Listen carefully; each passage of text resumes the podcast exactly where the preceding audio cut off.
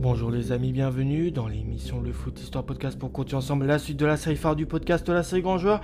C'est l'épisode numéro 708 euh, de la série Grand Joueur. C'est quoi cette série? C'est une série où je raconte l'histoire de joueurs qui sont considérés comme des légendes dans le monde du foot, aussi des joueurs qui sont peu connus de la part du public du football ou encore des joueurs qui n'ont tout simplement pas une carrière qui était à hauteur du talent placé en eux. C'est l'épisode 708 et on va parler d'un genre italien. Mais avant de parler de ce joueur, je tiens à préciser que toutes les informations sur les joueurs que je fais sur le podcast proviennent du site Football The Story. N'hésitez pas à aller sur ce site pour que vous puissiez connaître l'histoire de toutes vos légendes du football préférées. Après cette longue introduction, on va parler du joueur en question. Il s'appelle Gennaro Gattuso. De son nom complet, Gennaro Ivan Gattuso. Il est né le 9 janvier 1978 à Cioriglano euh, Cialabro en Italie. Euh, voilà, et c'est un joueur qui a la nationalité italienne tout logiquement.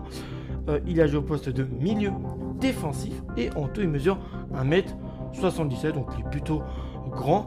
Et il faut savoir que Gennaro Gattuso, bah, il a un surnom, son surnom c'est Ringue et là peut et peut-être qu'au fil de son histoire que je vais apprendre en même temps que vous, cher auditeur, on saura pourquoi il a ce surnom-là. Avec bah, la Squadra Azzurra, et bah, Gennaro Gattuso c'est un pilier, il totalise 73 sélections, ce qui est pas mal pour un but, dont 27 sélections en but en match amical, 16 sélections en qualif de Coupe du Monde, 9 sélections en Coupe du Monde, 15 sélections en qualif euro, 4 petites sélections en euro, et puis 2 sélections en Coupe des Confédérations. Sa première sélection date du 23 février 2000 et c'est contre l'équipe de la Suède. Il bah, faut savoir que la Squadra Azzurra s'imposera sur le plus petit des scores, le score d'un 0 et sa dernière sélection date du 24 juin 2010 contre la Slovaquie. Et là, au contraire, la Squadra Azzurra ne s'impose pas mais s'inclinera sur le score de 3 buts à 2. Avec la sélection olympique d'Italie, il totalise 3 sélections. Avec les espoirs italiens, il totalise beaucoup de sélections, 21 pour un petit but marqué. Et puis avec les U18 italiens, c'est 14 sélections pour 3 buts marqués. Il a été formé dans le club du Perugia. Ensuite, il a tenté faire une saison chez les Rangers en Écosse. Mais bon, voilà, l'acclimatation n'a pas été franchement plus belle. Après, il fera une saison dans le club de la Salerninata. Et puis là, il rejoindra bah, le club qui est le club amour, l'amour de sa vie, le Milan AC. Il jouera durant de très longues années entre 1999 et 2012, y faisant 468 matchs pour 11 buts. Vraiment, c'est un amour inconditionnel qu'il a au Milan AC. Et puis après, lors de la saison 2012-2013, ça sera la dernière saison de sa carrière de footballeur pro. Il jouera en Suisse au FC Sion. Il fera 32 matchs pour un tout petit but inscrit. Et puis après, c'est fin de carrière.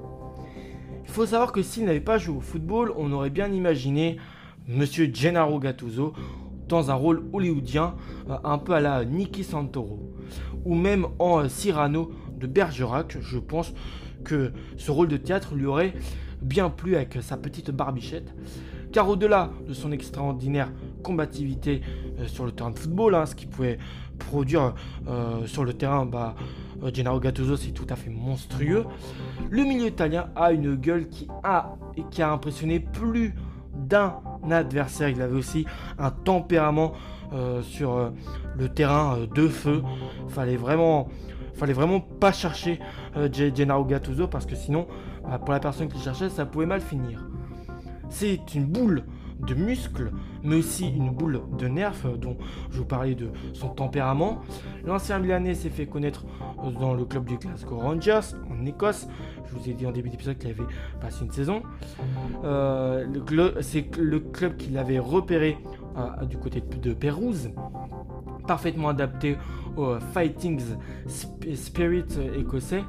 Il est toutefois, il a décidé toutefois de, repartir dans son pays natal Italie, défendant les couleurs euh, dans un premier temps euh, de son retour en Italie, le club de la Salernitana, avant de connaître son histoire d'amour qui a duré de très très très longues années avec le Milan AC.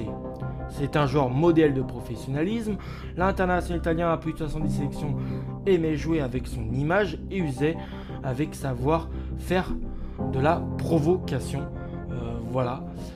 Euh, la plupart du temps, il est parvenu à se maîtriser en exprimant son agressivité à bon escient. Voilà, c'était pas un mec qui, dévalait sa rage, euh, euh, voilà, sa combativité de, de façon mauvaise, non. C'était contrôlé. Ce qui lui a permis de collectionner les titres, que ce soit avec la Squadra Azzurra ou encore avec le club milaniste. Hein, il a gagné, euh, de, il a des Ligues des Champions, je crois une Champions League. Après, il a, été, fait aussi partie du voyage et du naufrage de, du Milan AC contre Liverpool lors de la Ligue des Champions 2005. Souvent averti, et oui, parce que forcément, bah, quand tu es doté d'un, quand as mieux terrain d'une grande agressivité, bah, auprès des arbitres, tu plus facilement sanctionnable. Il a en revanche est expulsé qu'à 8 reprises dans sa carrière et ont souvent finalement de peu de grosses bagarres euh, l'ayant euh, impliqué. Euh, un coup au visage d'un certain Zlatan Ibrahimovic qui a récemment pris sa carte de footballeur ou encore à l'Ajax. alors encore à l'Ajax, voilà, c'était une opposition milaniste et, et ajacide. Quelques altercations plus brillantes que violentes avec Christian Poulsen.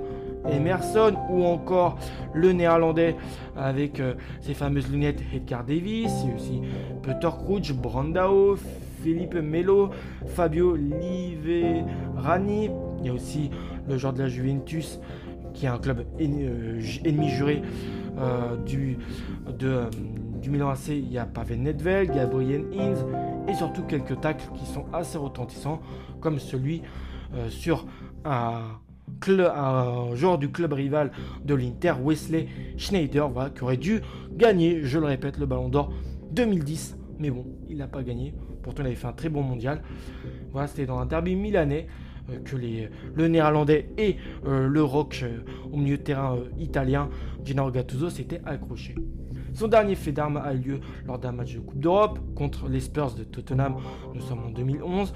En plus de s'être battu comme un chien sur le terrain, d'avoir vraiment donné le maximum de lui-même, et bah de son surnom Riggio a échangé euh, des mots et puis on est venu aux mains avec Joe Jordan, l'entraîneur des Spurs.